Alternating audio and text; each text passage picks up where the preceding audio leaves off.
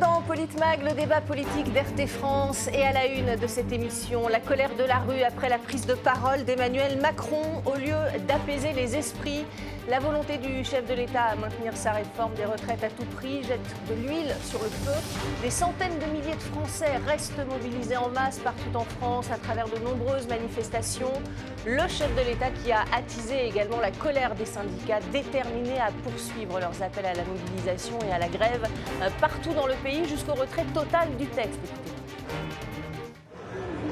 Écoute, contrairement à ce qu'il a fait hier, soit il continue euh, à, vivre dans son monde, euh, bien à l'abri et sans écouter le peuple. On ne peut pas euh, tout d'un coup ne pas avoir eu le moindre message, la moindre écoute, la moindre audience avec le président de la République, la première ministre ou le ministre du Travail durant ces deux mois et demi, plus de deux mois et demi aujourd'hui, presque trois mois, et qu'on nous dise, bah, écoutez, est-ce que vous voulez venir dans, dans, deux jours? Là, on va discuter d'autres sujets que les sujets de retraite.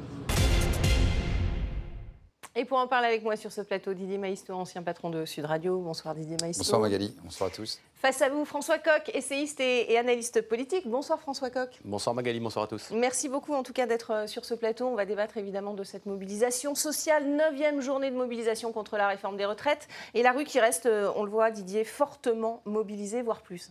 Et oui, parce que euh, beaucoup de responsables politiques syndicaux, euh, quelques-uns du monde euh, des médias aussi, puis des artistes aujourd'hui, euh, avaient alerté M. Macron en disant retirez votre réforme, mmh. puisque tout le monde a tout bien fait, a joué le jeu de la démocratie, et vous avez opposé une fin de non-recevoir. Mieux, dans cette interview, je la mets entre guillemets, puisque c'était plutôt un accompagnement d'un discours euh, officiel. Hein. On ne peut pas dire que les journalistes étaient très euh, pugnaces. Mmh. Très, ils ont essayé, mais bon. Ils ont essayé, mais bon, il les, a, il les a, vite calmés.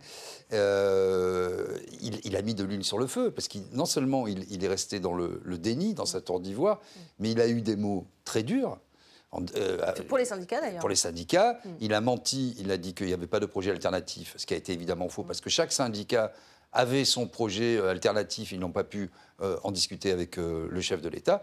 Et puis il a opposé la foule au peuple, et le peuple, selon lui, étant incarné légitimement par l'élection.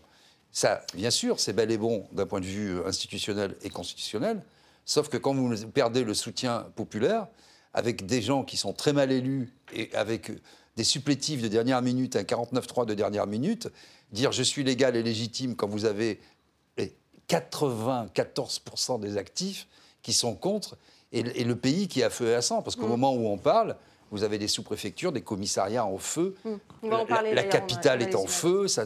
c'est complètement irresponsable. Et c'est le pompier pyromane, effectivement. Alors, est-il inconscient, Emmanuel Macron? Il a parlé, hein, on, le rappelle, c'est la veille de, cette grande mobilisation. il, savait très bien ce qu'il faisait, François Coq, non? Alors, il y a l'interview de M. Macron qui a, je le concède, euh, jeté de, de l'huile sur le feu. Mais il faut bien comprendre surtout que le débordement populaire auquel nous assistons euh, aujourd'hui est le fruit d'une nouvelle étape dans la mobilisation. C'est la première. C'est la première. C'est une nouvelle étape. C'est la première, en plus des mobilisations nocturnes qui ont lieu désormais chaque soir mm. depuis, l'annonce du 49.3, mais c'est la première grosse journée de mobilisation mm. depuis le 49.3 qui a eu lieu le, 16 mars. Autrement dit, jusqu'au 49.3, nous étions dans un mouvement social mm. contre la réforme des retraites. Mais en refusant d'aller au vote et en faisant le choix du passage en force du double passage en force, du 49.3, en plus additionné à l'article 47.1 du, temps de débat raccourci. Monsieur Macron a fait la jonction entre la question sociale et la question démocratique. Or, la question démocratique, nécessairement, élargit le champ de toutes celles et tous ceux qui sont concernés et qui refusent qu'on les prive de leur capacité de décision. Et donc, on assiste à ce à quoi on avait assisté au départ, un débordement populaire. La mobilisation que l'on constate aujourd'hui est plus importante que celle à laquelle s'attendaient à la fois les syndicats, mais aussi les services de renseignement. Je vous rappelle que les services de renseignement, depuis euh, le, début de la semaine, nous disent qu'il y aura entre 600 000 et 800 000 personnes dans la, dans la rue pour cette nouvelle journée euh, d'action. Mm, mm. Rien qu'à Paris, les syndicats revendiquent 800 000 personnes. Autrement dit, les chiffres les plus hauts des services de renseignement. Et il y a des mobilisations partout. Nous sommes donc dans une nouvelle étape et M. Macron n'a pas pris conscience de ça dans son intervention, effectivement, euh, d'hier, où il n'a absolument pas mesuré mm. que cette question démocratique était un ferment extrêmement euh, puissant. Monsieur Macron ne connaît pas son histoire sur le bout des doigts, excusez-moi. Maximilien Robespierre disait en 1789 on ne fait pas la révolution au fond de la boutique des épiciers. Qu'est-ce qu'il voulait dire par là? Que la question sociale est bien sûr une question prégnante, mais qu'à partir du moment où la question démocratique vient faire jonction, comme je le disais tout à l'heure, c'est un monde nouveau, un champ des possibles nouveaux qui s'ouvre. Mm. C'est toute la question. Où est la démocratie? Est-elle euh, au niveau du peuple ou est-elle euh, au niveau des, parlements? Vous voyez, ça a été effectivement un catalyseur. Alors, on est euh, finalement l'ancien monde versus le nouveau monde. Mais ce n'est pas le nouveau monde tel que nous avait présenté M. Macron. Ça a été un catalyseur, pourquoi? Parce que des jeunes euh, pour qui le 49-3 est tout à fait insupportable dans la pratique euh, des institutions, ça, ça fait euh, boule de neige, si j'ose dire, premièrement.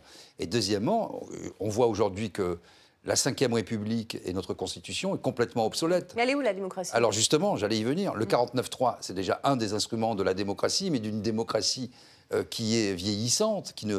Quand vous, quand vous n'avez plus, quand vous avez un monde politique qui est fortement décrié dans l'opinion publique euh, française, aussi bien d'ailleurs que les journalistes, c'est 11% d'opinion favorable si on se réfère au baromètre annuel de, la Croix. Bon. Et que vous abritez derrière une constitution qui date de 1958, faite par un militaire, et pour un militaire, le général de Gaulle, qui a sauvé la France, qui est la France libre, avec un personnel qui n'est plus du tout à la hauteur, c'est un premier problème.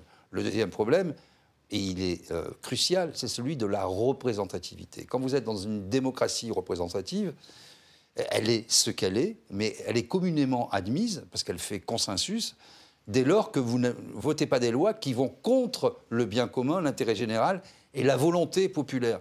Quand ça se joue à 50 voix plus une, 50,01%, ça se comprend. bien sûr. Mais alors que 90% des actifs ça, sont ça ne peut pas fonctionner. Et enfin, je dirais qu'il y a une nouvelle qui s'est faite jour, euh, euh, aspiration à la démocratie, qu'on a découverte avec euh, les Gilets jaunes, qui était déjà latente, mais qui s'est, disons, actualisée avec les Gilets jaunes, qui a été mise sur le devant de la scène, avec une volonté populaire de participer plus aux décisions qui concernent les citoyens.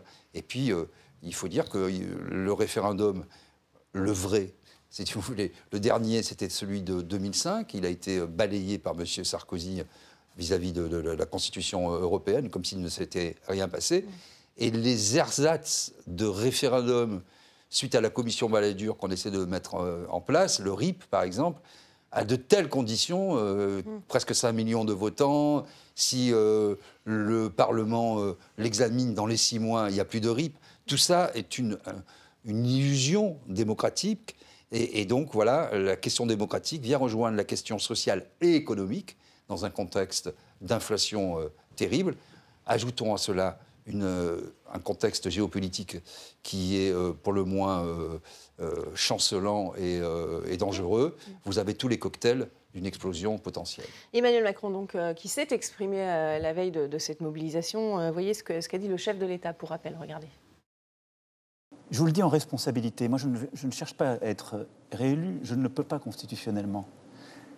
Mais entre les sondages et le court terme et l'intérêt général du pays, je choisis l'intérêt général du pays.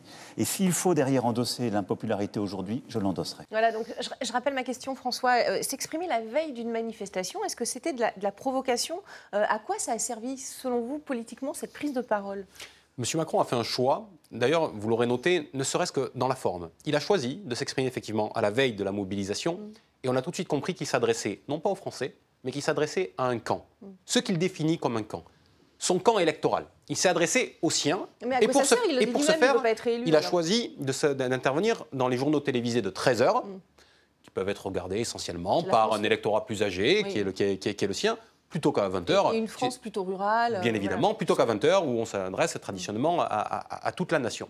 Donc à partir de là, on a compris que M. Macron cherchait la, la conflictualité. Et il a, dans son discours, dans ses mots, dans ses propos, était jusqu'au bout de cette forme de, conflictualité. Sauf que, ce faisant, il est en train de s'enfermer dans un, dans un rôle.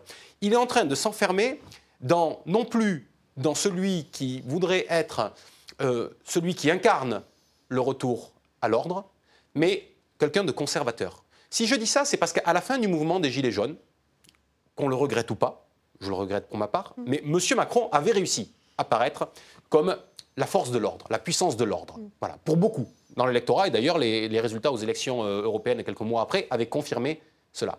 Il essaie de faire la même chose avec ce mouvement. Sauf que il n'arrive pas à le faire parce que l'étiquette de conservateur va désormais lui être accolée. Et pourquoi lui est-elle accolée? Parce qu'il y a un hiatus désormais entre M. Macron et l'opinion, qui est que M. Macron est dans une forme d'immobilisme. C'est-à-dire qu'il veut rester dans la situation telle qu'elle est aujourd'hui et il pense que ça peut tenir. Mm. Ce que disent les Français dans le même temps, c'est que non, nous sommes dans une impasse, dans une situation de blocage dont il faut sortir. De récents sondages, les sondages du jour, viennent de dire, par exemple, que 70% des Français sont favorables au référendum, que 61% des Français sont favorables à la dissolution. Autrement dit, les Français ont bien conscience que nous sommes dans un moment de blocage.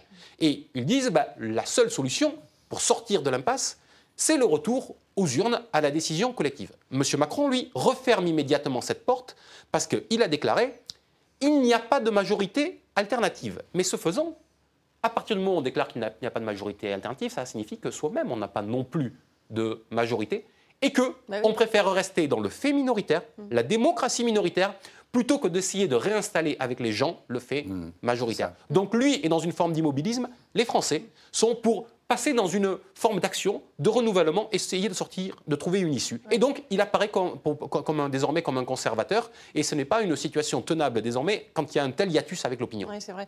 Euh, je rappelle, pour finir les sondages, 71% des Français euh, qui ont suivi cette intervention, euh, plus de 10 millions de personnes l'ont suivi, hein, c'est pas rien, euh, l'ont pas trouvé convaincant, Didier Maisto.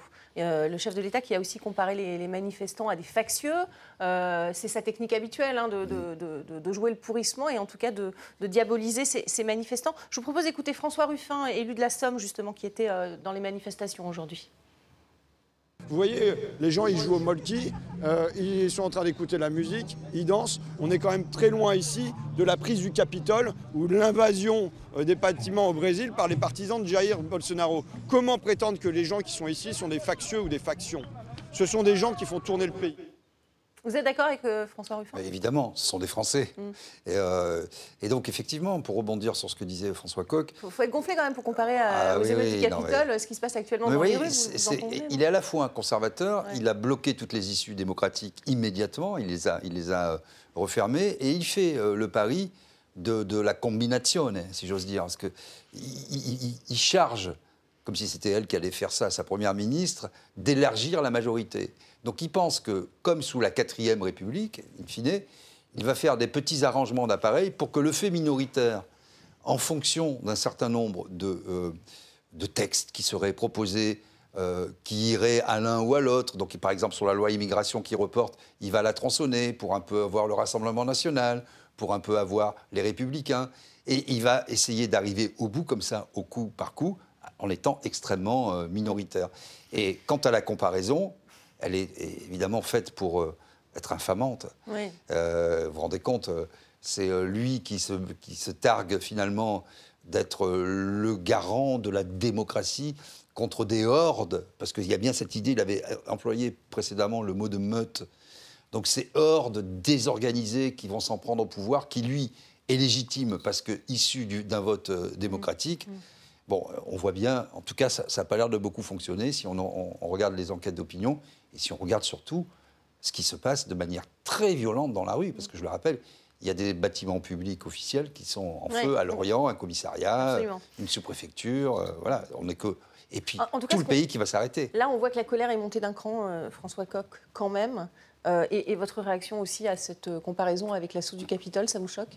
Oui, il y, a clairement eu un, un, franchissement de seuil. Et ce qu'on voit, et peut-être que la journée de mobilisation euh, d'aujourd'hui, la neuvième journée de mobilisation, donne à voir justement l'un et l'autre. C'est le passage de la détermination à la colère. Mm. C'est-à-dire qu'il y, a les deux. Tant qu'il y avait de la détermination, M. Macron pouvait, euh, pouvait faire face, et c'était à lui de proposer une issue, une sortie. Là, on va basculer dans la colère. Il faut qu'il agisse très vite. Mm très vite, parce qu'à partir d'un certain stade, les choses vont devenir incontrôlables. Mm. Et même les sorties de crise que lui-même pourrait proposer, ne seront nous pas verrons, Nous verrons si elles sont entendables par, euh, par les gens euh, ou pas. Donc il est, il est aujourd'hui au, pied du mur. Mais c'est pas faute d'avoir été euh, averti. Il a été averti par les corps constitués, il a été averti par les syndicats, il a été averti par les oppositions bah, politiques, il a été averti par les manifestants. Il n'a pas 50 000 solutions. Aujourd'hui, y compris, aujourd'hui, y compris le retrait de la réforme des retraites, sera insuffisant mm. pour apaiser la, colère, euh, la colère populaire. Aujourd'hui, il a, il a ouvert les vannes de euh, la question euh, démocratique, de la légitimité du euh, pouvoir en place. Et soyons clairs, ce n'est plus simplement la question de Mme Borne aujourd'hui qui est en jeu. Mm. C'est y compris la place de M. Macron à la tête de l'État qui est en train de se jouer, ce qui était encore inimaginable il y a, il y a quelques jours, avant qu'il dégaine le 49-3. Mm. Si M. Macron veut pas simplement se donner un temps politique utile, parce que tout le monde voit bien que s'il ne change rien, son quinquennat est terminé. Didier Maisto vient de l'évoquer, mais il est en train de retirer les futures lois qui devaient passer à l'Assemblée nationale. Il a annoncé qu'il euh, essaierait de faire des choses pour le, pays, pour le pays sans passer par la forme législative. Enfin, quand même, pour nous autres Français et républicains, non, mais la loi est l'expression de la volonté euh, Est-ce que vous ne pensez pas qu'il prépare un peu l'opinion à un éventuel passage à l'article 16 mm. Puisque, euh, de toute façon, les alternatives, il n'y en a pas 36, hein, effectivement. Il faut qu'il retire le texte, mais ça ne suffira pas. Et s'il continue à s'arc-bouter dans sa position euh, alors ça sera l'article 16 en disant, bon, maintenant, euh, je prends. Ça, ne passera jamais, ce sera jamais. ça, ça passera jamais. Vous savez, aujourd'hui, il a bien trouvé une majorité euh, de, supplétifs. non, je parlais dans la rue, ça peut. Ah non, alors là, ça va être, ça va être l'embrasement immédiat, vous voyez. Et il n'y a pas 36 solutions aujourd'hui. Donc, soit effectivement, il prend la mesure de ce qui est en train de se passer dans le pays profond, hein, mm. et il dit, écoutez, bon voilà, compte tenu de ce qui se passe, etc., j'ai décidé de dissoudre l'Assemblée nationale mais plus largement, bon, de retirer le texte, de dissoudre, mais plus largement euh, de euh, ensuite réfléchir ensemble à une démocratie réinventée, une sixième république, ce qui veut, mais il faut un acte fort. Mm. Et j'ajoute qu'aujourd'hui, que comme les jeunes sont entrés dans la danse, ce qu'on oublie très vite en France, mais il a placé son quinquennat euh, sous l'égide de la transition énergétique et, climatique. Hein. Et il a dit c'est mon enjeu. Rappelez-vous, tout le monde l'a oublié. En Afrique d'ailleurs pour. Voilà que Madame Borne était censée être la première ministre, mais aussi une super ministre de, l'écologie flanquée de deux ministres. Et aujourd'hui, alors que le, GIEC vient de rendre encore un mm. rapport pour le moins alarmiste, mm. qu'on est dans un stress hydrologique comme jamais, vous avez vu mm. euh, avant-hier le secrétaire général de l'ONU dire qu'il y a un problème mondial au niveau de l'eau, une, sécheresse en France, euh, en Italie, dans tous les pays d'Europe, l'Espagne qui est déjà en semi. C'est une grosse préoccupation de la jeunesse, on va, en parler Énorme, énorme. Et il fait, à part parler, que fait-il? Rien. Juste sur ce point euh, de, la question, de la question climatique, je disais il y a un instant que toutes les politiques qui étaient envisagées par le gouvernement sont à l'arrêt. Ayons en tête qu'aujourd'hui même, alors qu'il y a cette mobilisation, M. Macron est à un sommet européen à Bruxelles avec ses homologues. Je dis au passage qu'il est rentré il y a, il y a quelques heures par une porte euh, dérobée. Par derrière pour éviter de passer devant la presse et le reste. pour des raisons de sécurité, bon. non, pas pour des raisons de sécurité, certainement pas. Mais euh, toujours est-il que euh, M. Macron est avec ses homologues sur cette, sur cette question-là. Sauf que quel est l'enjeu du sommet européen? C'est notamment la question de la fin ou non des voitures thermiques, où il y a un désaccord de fond avec l'Allemagne et avec la, date butoir qui est fixée en 2035. Quel est le poids politique de la France aujourd'hui pour aller négocier dans un sommet européen. On le sait, on a eu, on a eu les retours, on a eu les retours des diplomates qui nous disent tous que tout le monde dans les autres pays se réjouit de la situation dans laquelle il est placé, parce que ça renforce les rapports de force de nos, des autres pays au sein de l'Union. Ce que vous dites là est très juste, mais justement, le fait de maintenir sa réforme, ça le renforce aussi, sinon ça le décrédibiliserait au niveau européen s'il lâchait.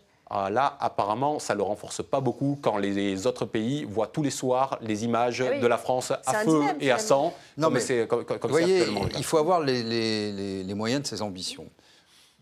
Et c'est là où, justement, il était apparu du temps des Gilets jaunes comme la personne capable de rétablir, de rétablir l'ordre, même si son grand débat, c'était de l'enfumage, et qu'il parlait tout seul pendant 4 heures avec un parterre d'élus choisis et triés sur le volet. Bon.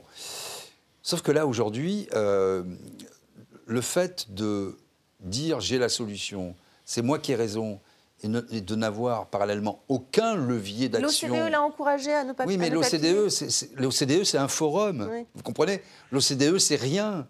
L'OCDE, c'est une association de, penseurs qui ont quelques moyens, qui produisent des rapports. Ce n'est pas une instance internationale qui peut faire preuve de coercition, ce n'est pas une instance élue. L'OCDE, et, et, rien, c'est pareil. vous voyez Donc, euh, à un moment, l'OCDE peut dire ce qu'elle veut. Ce qui compte, c'est comment les citoyens français le vivent. Est-ce que le pouvoir. C'est très simple. Est-ce que le pouvoir d'achat a augmenté? Est-ce que euh, euh, les mesures. de toutes ces Est-ce que les mesures contre la Russie ont été euh, productives, soit en termes d'énergie, soit en termes économiques, etc., etc. La réponse est toujours non. Et donc on voit bien aujourd'hui qu'il est acculé dans sa tour d'ivoire, qu'il n'a pas de solution. On, voit que la situation euh, s'envenime hein, de jour en jour. Dans le cortège à, à Marseille, Jean-Luc Mélenchon, le leader de, de la France insoumise, a appelé, je cite, à jeter toutes les forces euh, dans la bataille. Écoutez. Aujourd'hui, il faut jeter toutes nos forces dans la bataille. Vous le verrez. On vous annoncera partout le numéro classique du soi-disant essoufflement du mouvement. Il n'aura pas lieu. Par conséquent, M. Macron, euh, en mettant de l'huile sur le feu, il s'expose à deux réactions possibles. Ou bien les gens prennent peur, et ça n'a pas l'air d'être le cas, ou bien au contraire, ils s'endurcissent dans la lutte. Donc d'une certaine façon, on peut dire que M. Macron euh, est, est- est un encouragement au combat. Deux solutions pour Emmanuel Macron, selon euh, Jean-Luc Mélenchon, qui appelle à mettre toutes les forces dans la bataille. On sent quand même qu'il y a un, un- un- un vocabulaire assez guerrier, voire de guerre civile, hein, qui s'installe. Je ne sais pas si c'est de guerre civile. Ouais. Ce qui est sûr, c'est que le chef de l'État attendait cette journée pour confirmer un reflux de la mobilisation auquel on avait assisté alors que, tant qu'on était encore sur la question sociale. Je vous rappelle que le, le 7 mars était euh, la grande journée d'action prévue par les syndicats. Et il y a effectivement eu énormément de monde, 3 millions et demi de personnes dans la rue, ce qui est considérable dans ce pays, considérable. C'est le plus haut niveau de ces 40 dernières années. On est au niveau des, des- des grandes mobilisations de 2010. Mais derrière, les journées d'action suivantes, celle du 11, ma- du 11 mars et celle du 15 mars, ont marqué un reflux, et un reflux extrêmement important.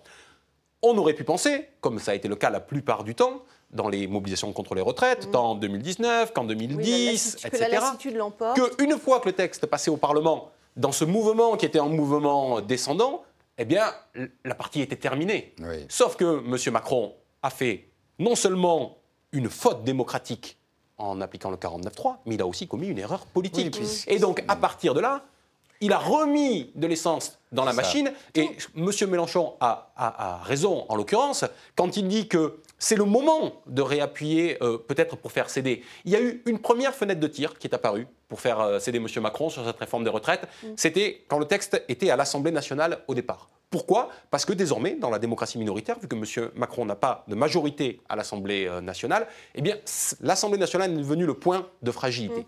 Au moment où le texte était à l'Assemblée nationale, il y avait une fragilité. Les syndicats ne s'en sont pas saisis, ce n'est pas là qu'ils ont appuyé.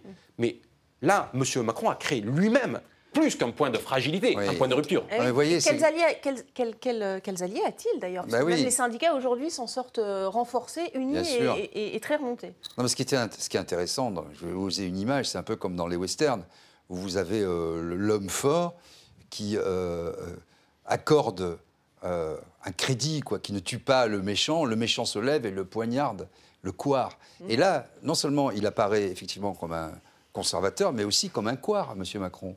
Parce que s'il était allé, comme il l'avait péroré partout, au vote, il gagne, il perd, c'est la démocratie. Mais il le dit lui-même, Non, mais- c'était même son intérêt politique de Voilà. le faire. Non, mais l'a pas attendez, non, mais sauf il que- a choisi l'intérêt de la nation. Non, mais non, mais sauf que la, la storytelling tombe à plat parce que un quart d'heure avant, après tous les décomptes qui ont été faits à l'Assemblée nationale, je rappelle que M. Barlex et M. Ciotti ont appelé la Première ministre en disant le compte n'y est pas, ou c'est tangent. Donc qu'est-ce qu'il a fait? Il a convoqué un Conseil des ministres pour faire le 49-3.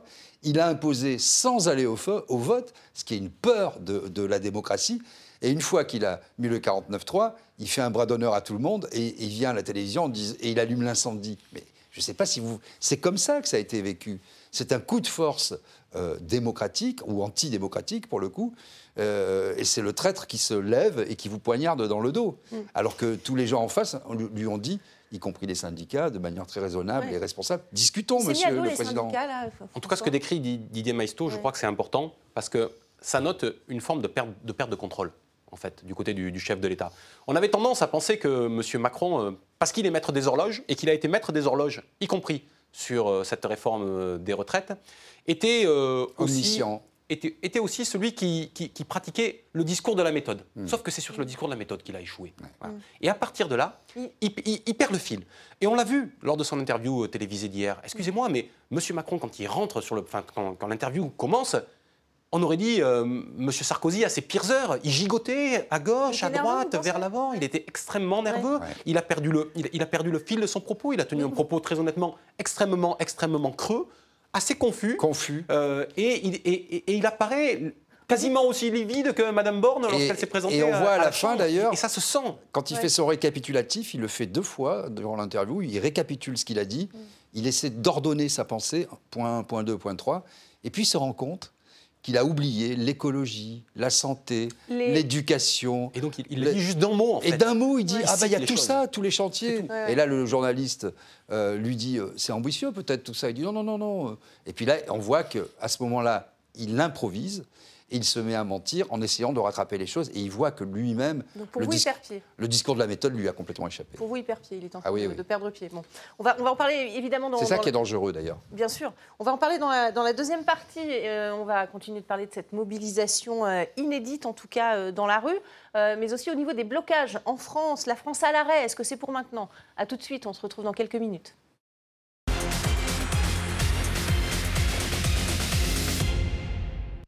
Bienvenue dans cette euh, deuxième partie de Politmag. On continue de, parler de cette forte mobilisation des Français contre la réforme euh, des retraites. On a vu les, manifestations euh, dans la première partie. On va parler à, présent des, blocages, des opérations, vous allez le voir, dans, les raffineries pour empêcher les, ravitaillements des stations essence.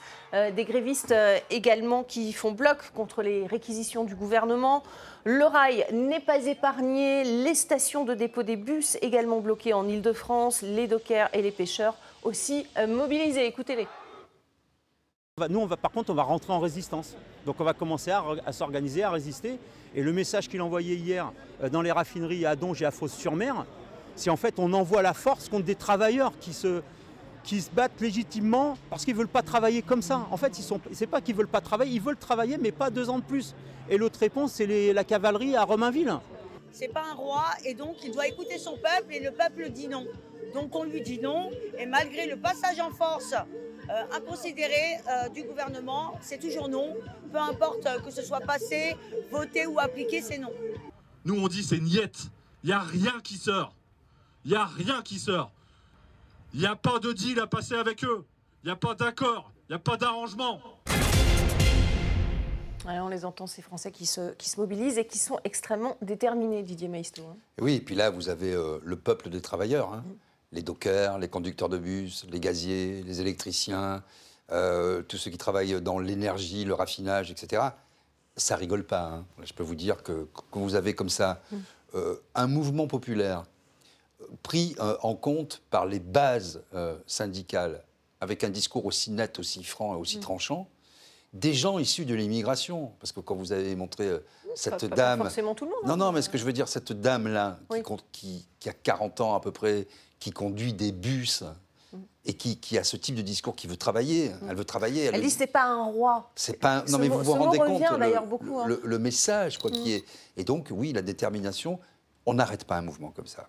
On- enfin, je ne veux pas être Madame Soleil, euh, mais on n'arrête pas un mouvement comme ça euh, par euh, des mesures Par des catégorielles, par des, ré- et des réquisitions. Mais, mais vous vous rendez compte euh, ce que ça signifie C'est la remise en cause du droit de grève. Les réquisitions, elles, Elles peuvent sont aussi être. légales, les Alors, réquisitions. j'allais le dire, elles peuvent Ouais. être autorisées quand il y a une- un, un danger absolu, une impérieuse nécessité. Deux, là, c'est pas du tout le cas. On voit bien que c'est pour casser la grève, pour pas que ça fasse tache d'huile.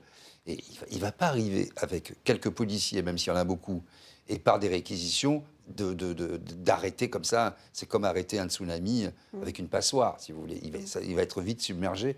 Et ça, je ne pense pas aujourd'hui qu'il ait la sagesse et la volonté de l'entendre et de le- et de le comprendre. Et c'est ça qui est inquiétant, surtout quand, évidemment, le discours de la méthode de lui échappe. Quand vous, vous savez, la peur, normalement, euh, c'est l'intelligence. Mais quand la peur se transforme en agressivité, c'est la bêtise. Donc euh, il faut Mm. qu'il choisisse son camp, M. Macron. La, la France à l'arrêt, c'est maintenant, François Coq? Oui, c'est maintenant parce que les Français, d'une certaine manière, ont tout essayé jusqu'au blocage.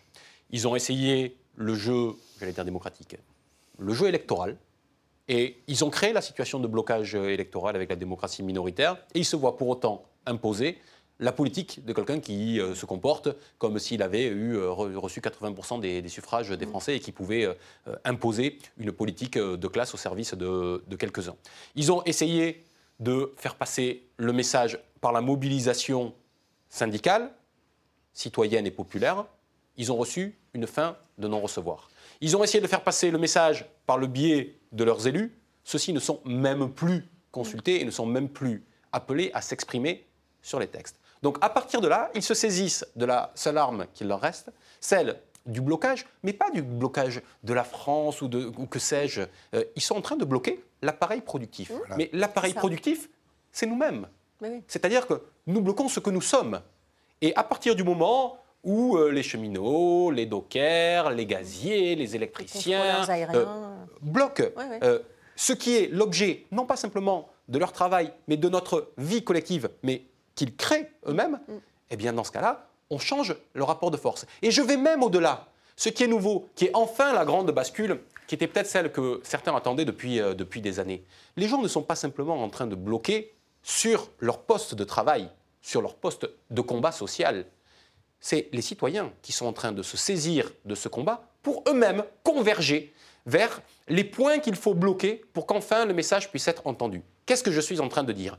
Que les enseignants, moi je l'ai vu ce matin encore par exemple, Qui sont se pas fortement mobilisés néanmoins, euh, François. hein. Ah, Parce si. qu'il bon, il y a l'histoire Ah. de bac aussi qui ont fait que les Non, professeurs ont préféré on, que les on fait toujours appel à la bonne conscience des, euh, des, Ouais. des- enseignants et les 25%, enseignants euh, 25% dans le- ont, l'enseignement ont- ont- bien souvent euh, la, la- la faiblesse de céder à cette, à cette, à cette bonne conscience, Ouais. Ce, qui est, ce qui est quand même bien utile pour les pouvoirs en place. Mais par exemple, mais les enseignants, l'ensemble des salariés se disent où faut-il aller Où puis-je être Mm. le plus utile? Moi, je l'ai vu ce matin. J'ai vu des enseignants aller sur le piquet de grève du ramassage des ordures ménagères. J'ai vu les enseignants euh, et d'autres euh, personnels, euh, d'autres fonctionnaires, d'autres salariés du privé aller non pas simplement faire grève, aller non pas simplement devant leur entreprise, mais aller là où ils jugent que c'est le plus utile et rejoindre des piquets de grève Mm. pour empêcher la sortie des camions de ravitaillement en, en essence. Autrement dit, il y a une forme d'élévation du niveau de conscience dans la population pour bloquer l'appareil productif et pour dépasser ce que chacun est en tant que salarié et pour faire basculer ce mouvement social en forme de révolution citoyenne. Même les, c'est vrai que les, les amas de poubelles, etc., les Français sont exaspérés, mais soutiennent néanmoins le, le mouvement. Donc le, le pourrissement, sans mauvais jeu de mots avec les poubelles, en tout cas attendu, euh, ne risque pas d'arriver de sitôt. euh, Et oui, Maïsto. et euh, c'est vrai qu'il y a cette convergence. Mm. hein, C'est vrai, beaucoup de gens l'attendaient, la convergence euh, des luttes. Mais en réalité, elle dépasse effectivement les, le- les postes de travail. Mm. Elle, dépense, elle dépasse la simple question économique. Et là, j'ai l'impression, en tout cas, que les citoyens ont envie de refaire nation, de refaire euh, ensemble un projet. Ils disent non à cette société. Mm. Et tout le monde a pris conscience avec beaucoup d'acuité euh, et assez vite là, dans, ces, dans ces dernières séquences de l'utilité d'avoir des services publics qui fonctionnent, des poubelles qui sont ramassées, des hôpitaux euh, qui Bah, sont en capacité d'accueillir. travailleurs Voilà. qui sont derrière ces postes. Et, euh, et là, on voit aussi le hiatus, est- on, on l'a un petit peu abordé tout à l'heure, Mm.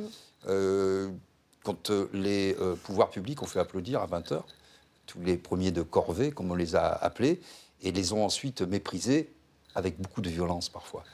Euh, et donc aujourd'hui, les gens disent non. Voilà, nous, on n'a plus envie que les autoroutes soient privatisées. On n'a plus envie que l'eau euh, coûte euh, aussi cher. On n'a plus envie que chaque fois qu'on a un service public, euh, il soit externalisé pour toujours moins de services et toujours plus de coûts. Et donc là, euh, c'est ça qui est nouveau dans le pays. Euh, et vous savez, comme le disait M. Macron à Beyrouth il y a quelques mois, une révolution s'invite. Et ben là, les Français s'invitent dans le débat public. Ouais. En contradiction con- avec ce qu'il dit aujourd'hui pour la France. Oui, c'est comme si les Français allaient confiner nos politiques. C'est un peu le retour du, boom- du boomerang. Quoi. Ce qui est nouveau aussi, vous l'avez dit euh, tout à l'heure, pardon François, vous vouliez rajouter quelque chose? Non, non, non, je, Non suis, je, je suis complètement d'accord avec ce que dit Didier Ouais. c'est-à-dire sur, sur le, le retour de cette aspiration un petit peu constituante. Mm. On l'avait senti fortement mm, jusqu'en 2017, il y avait une vague destituante, c'est-à-dire on, on avait envie de donner un grand coup de balai quand même dans Voilà. cette fourmilière politique où chacun sentait qu'elle était quand même largement vermoulue. Mm. Et puis, il y a eu le mouvement des Gilets jaunes. Et on a senti ce souffle de vouloir refaire société tous ensemble. Et puis, le Covid est venu quand même mettre une chape de plomb euh, là-dessus. Mais il y a eu un espoir à la sortie du Covid aussi. il y a eu un espoir, mais qui a été vite déçu. Oui. Mais tout ça est un phénomène magmatique. Mm. Ça continue à y avoir une ébullition là en dessous, et elle est en train de ressurgir au-dessous sous sa plus belle, euh, sous, sous sa plus belle forme.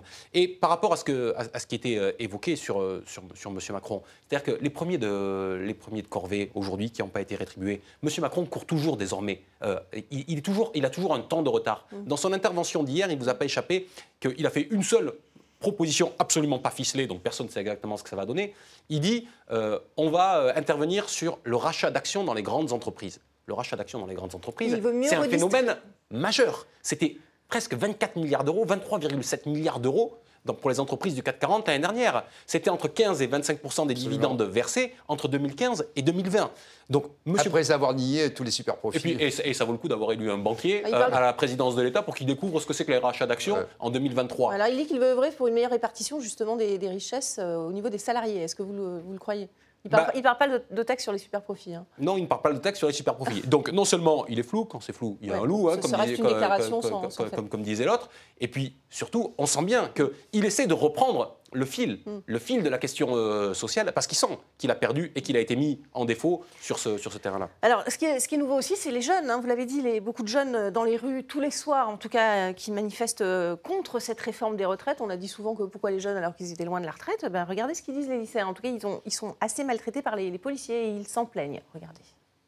La police a jamais été, euh, la police a jamais cherché à faire copain-copain avec les manifestants, mais euh, ils sont de plus en plus en roue libre et euh, ils sont de plus en plus violents envers les manifestants. Ils arrêtent euh, sur 300 arrestations, il y a 9 personnes qui sont déférées, c'est des arrestations euh, inutiles, euh, simplement pour faire peur. Et il y a un énorme travail de la police autour du fait de, faire, d'avoir une répression énorme, simplement pour dissuader et pour que les gens viennent pas en manif et viennent pas en blocus. Alors, la, cette jeune fille nous parle de la stratégie. En tout cas, beaucoup, c'est vrai, on, le voit beaucoup. Les, jeunes se plaignent d'être arrêtés inutilement sans avoir commis aucun délit. François, on vous Mais le raconte les, jeunes se- se- se- s'en plaignent. En tout cas, ils le racontent. euh, Et d'ailleurs, ils le racontent avec beaucoup de clarté et Oui. un bel esprit de, de- de- de conscience. Mais ce n'est pas simplement les jeunes qui, euh, qui le dénoncent. Ce sont aussi les syndicats de magistrats, d'avocats, qui se sont La officiellement des, des plein, aussi. la défenseur des droits, quand il y a plusieurs centaines d'arrestations chaque soir et qu'au final, plus de 90% des gardes à vue conduisent à, à- à des relax totales. Bah oui. C'est-à-dire qu'a priori, il n'y avait pas de raison de mettre en place ces gardes à vue. Alors bien sûr, le préfet euh, Nunez, lui, euh, essaie de dire euh, l'inverse, mais les faits sont têtus. Et à partir du moment où euh, les jeunes sont relâchés sans que rien ne puisse être retenu contre eux, c'est qu'il n'y avait a priori pas de raison Ouais. de les mettre en garde à vue. Donc c'est une volonté euh, de, de faire peur aux manifestants pour qu'ils ne viennent pas Oui, manifester. une- une- absolument. Et puis d'ailleurs, les officiers de police judiciaire euh, qui font euh, les auditions dans les commissariats, quand euh, les, les- les personnes sont en garde à vue, je rappelle presque 500 hein, il, y a, Mm. il y a 48 heures, avec effectivement euh, euh, peut-être 8 personnes euh, qui ont été présentées à un juge, euh, les officiers de police judiciaire s'en plaignent eux-mêmes. Ils disent, mais on a, vous n'avez aucune raison d'être là. Mm. Et j'écoutais... à la radio, là, quelqu'un qui disait Mais j'ai l'impression de réprimander ma fille, j'ai honte. Il disait. Et, vous voyez, donc voilà. Oui, oui. Et je suis, moi, sidéré quand même. J'ai rencontré Ce- beaucoup de jeunes Ce ne sont encore pas hier des soir. factieux euh, comme. euh, Non, et par le- le- leur acuité, là aussi, intellectuelle, et leur analyse parfaite de, de- du système dans lequel euh, nous évoluons. Et pourquoi les retraites Pour eux, ils voient leurs parents, ils ont vu leurs grands-parents, ils ont compris. le- mais les- Ils voient aussi leur avenir. ils voient leur avenir, hein, ils ont euh, compris les enjeux et ils n'ont ils pas envie de cette société. Mm. Et le disent de façon très claire. Euh, on parlait de la, de la police et de ce commissariat, effectivement, à Lorient, euh, qui a été euh, incendié. Quid de la police? Est-ce que ça, est-ce que c'est pas dangereux, justement, cette confrontation avec les, les policiers, euh, François?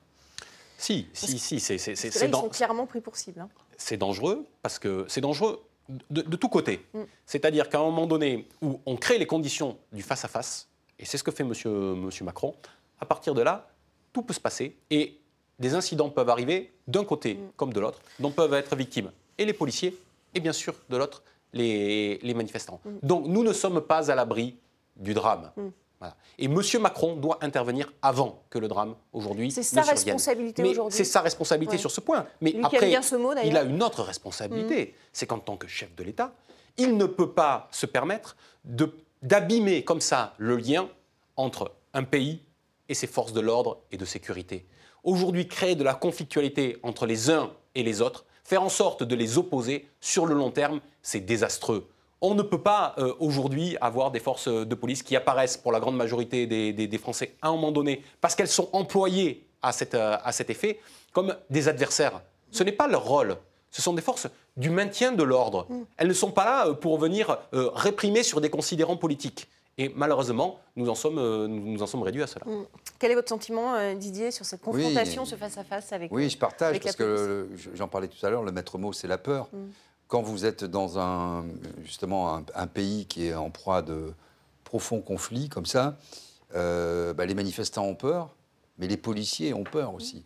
Et la peur est mauvaise conseillère. Quand vous avez des schémas de maintien de l'ordre, Et ce sont des, des pères de famille aussi, Mais donc oui, mais- ont, mais- ils ont peut-être aussi les mêmes revendications, sauf que... mais évidemment, bon, d'ailleurs, ils sont eux-mêmes euh, euh, en grève pour, pour certains. Elle, elle le disait, cette jeune fille, on ne peut pas faire copain-copain avec la police. Non, mais, bon, non, mais si voilà. vous voulez, on a abîmé effectivement euh, tous les métiers à vocation et c'est encore plus vrai pour la police puisqu'on a finalement amené la police à être une force de répression.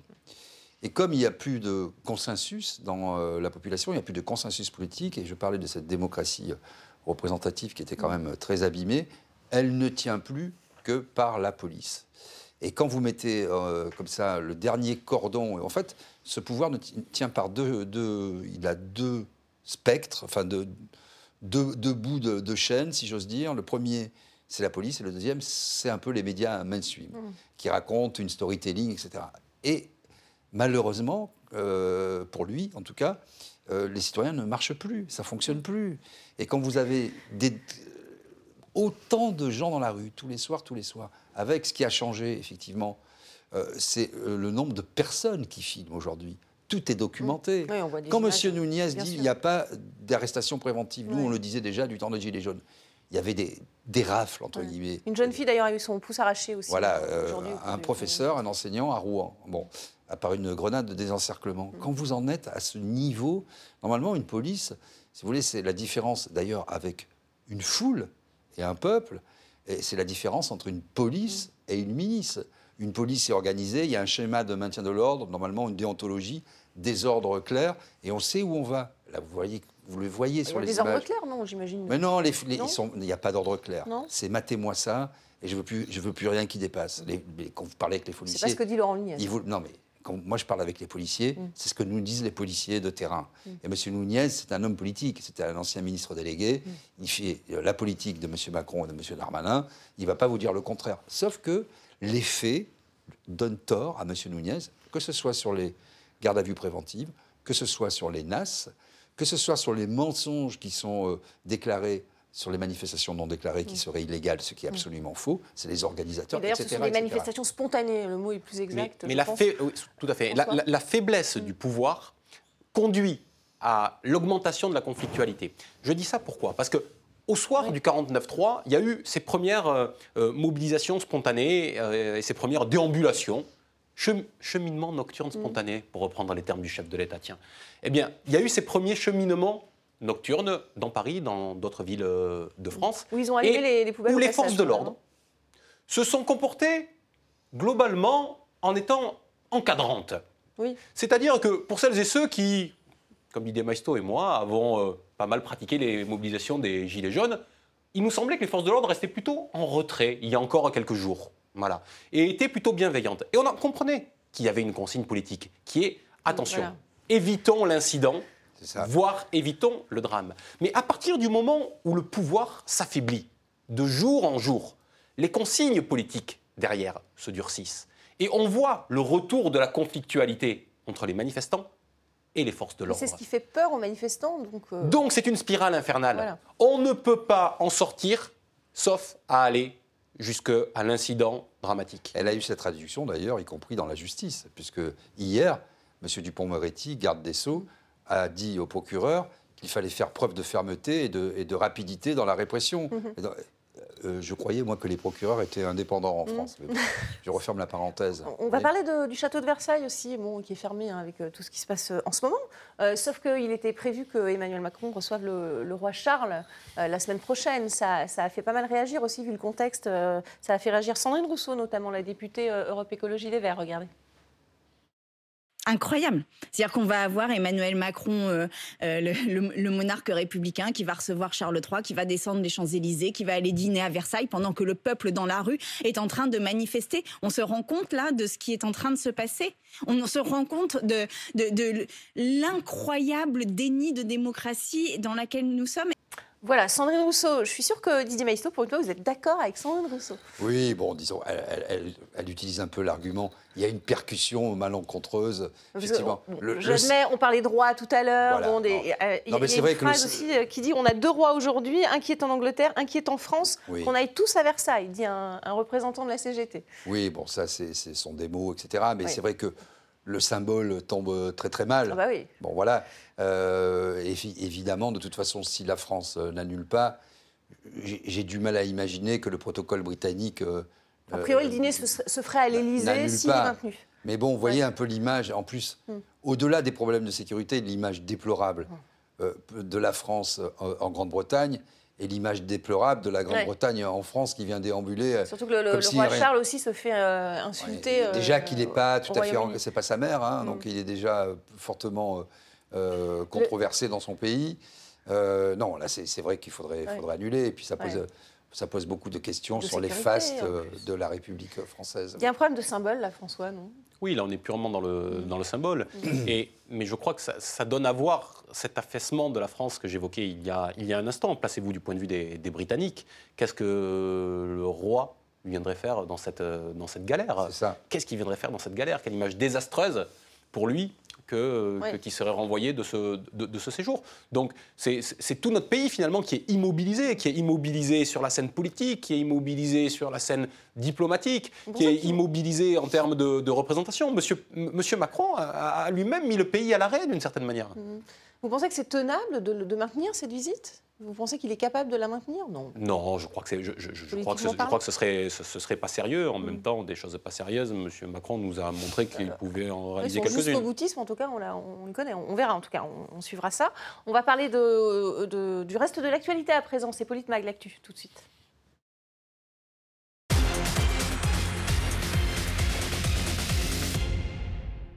Il nous reste euh, quelques petites minutes dans l'actualité. Ça y est, c'est voté. C'est l'usage de la vidéosurveillance autorisée par, euh, pour les JO 2024. Son article 7, euh, son article le plus controversé, a été autorisé pour détecter efficacement des comportements anormaux grâce à l'intelligence artificielle. Didier Maisto, euh, donc c'est une technique qui risque de perdurer au-delà des JO de 2027. C'est ce qui, 24, bah, pardon, c'est ce qui en tout cas. euh, Moi, je pense qu'il la une, une période test et tourner euh, ces caméras d'intelligence artificielle euh, sur toutes nos institutions pour voir ça euh, pourrait a- servir pour des manifestations. s'il y a des comportements anormaux euh, à l'Élysée, euh, à l'Assemblée nationale, au Sénat.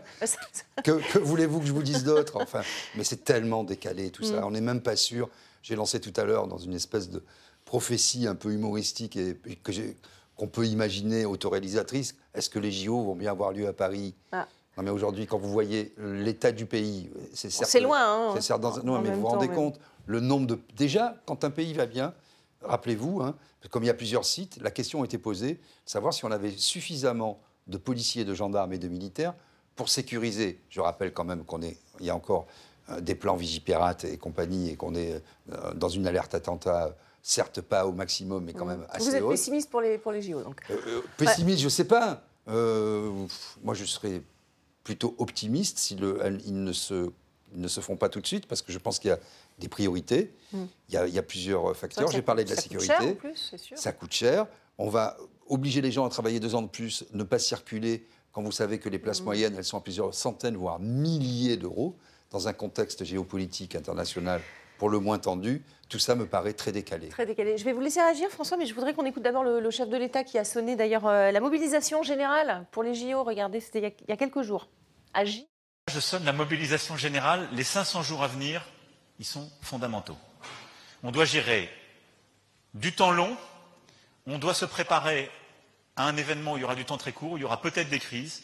Il faudra gérer du risque cyber, peut-être euh, le pire, et être prêt au pire pour que le parfait soit là. Donc, c'est ça notre boulot sur les 500 jours. Donc, ne relâchez rien. Ouais, Nora Lachara, il dit euh, il faut se préparer au pire pour que le meilleur soit là. Euh, c'est prémonitoire, François Coq Le travail du chef de l'État, en Ouais. l'occurrence, c'est d'organiser justement ce qu'il dit. C'est-à-dire que si on est à 500 jours d'une échéance qu'il juge importante, ça peut se discuter, mais si lui la juge importante, dans ce cas-là, on se donne les moyens d'y arriver correctement. On le voyait sur les images que vous venez de montrer, on était le 14 mars. Depuis, deux jours après, il activait le 49.3. Ça fait dix jours, le pays est donc à l'arrêt. Et encore, a priori, pour quelques jours, voire quelques semaines, plus le temps de remonter euh, la pente. Donc il ne crée pas les conditions de mettre en œuvre l'agenda politique qu'il a, euh, qu'il a lui-même euh, lui- lui- lui-même défini. Et puis, euh, pour revenir sur ce que disait Didier, Didier- disait Maisto euh, tout à l'heure, on a l'impression d'être dans une stratégie du choc, très clairement. Monsieur Macron profite de, de- de- de ce moment de conflictualité extrêmement fort pour faire passer des textes dans lesquels il glisse comme ça subrepticement des mesures que d'aucuns peuvent juger euh, liberticides. Et puis je rajoute qu'il y a quand même un souci aujourd'hui sur ces questions du maintien de l'ordre, c'est qu'on ne tire aucune expérience de nos échecs récents. Je pense notamment à la finale de la Ligue des Champions que nous Oh, avons accueillie il y a quelques mois Oui. entre le Real Madrid et Liverpool, Mm. entre nos amis espagnols et nos amis anglais, qui savent organiser, mais qui nous ont dit, vous ne savez pas organiser. Pourquoi? Parce que vous ne faites pas de l'accueil, vous faites du maintien de l'ordre avant même qu'il y ait quoi que ce soit. Mm. Normalement, dans ces pays-là, qui ont été confrontés largement au hooliganisme pour les, euh, pour les, pour, pour Et les au- Britanniques, et au terrorisme. et à des situations parfois complexes aussi chez nos amis, euh, chez nos amis es- espagnols, qu'est-ce qu'il y a? Il y a une politique d'accueil très claire pour les spectateurs, que ce soit en football ou que ce soit dans le reste. Et comme par hasard, ça se passe bien mieux. Pourquoi les supporters anglais et espagnols ont-ils été aussi surpris à la fois parce qu'ils ont été pris à partie par des, par des bandes, mais parce que les forces de l'ordre qui étaient là n'étaient pas là pour gérer de l'accueil et ont- sont tout de suite rentrés dans un cadre contraint de conflictualité, comme on l'évoquait tout à l'heure. On c'est- vrai que- Il reste très peu de temps, Didier. Allez-y. Alors, c'est vrai que pour tout ce qui est euh, détente, euh, entertainment, comme disent, euh, comme c'est le mot à la mode aujourd'hui, quand vous allez à un concert, quand vous allez euh, à un spectacle un peu d'importance, quand vous allez au stade, vous avez l'impression d'avoir euh, fait quelque chose, d'être un criminel. Euh, c'est un- toujours euh, très policier. Vous êtes toujours tendu, on vous engueule euh, dans les concerts. Moi, j'ai toujours connu ça. Et quand vous allez, euh, l'attention. Bon. et quand vous allez en Italie ou en Espagne, c'est tout à fait différent. Vous êtes accueilli. Voilà. c'est plus détendu. Il y a peut-être une, une, une leçon à prendre un On- petit peu. On va finir là-dessus. Merci en tout cas. Merci beaucoup d'avoir euh, participé à, à cette émission. Merci à vous pour votre fidélité et restez avec nous, évidemment, sur RT France.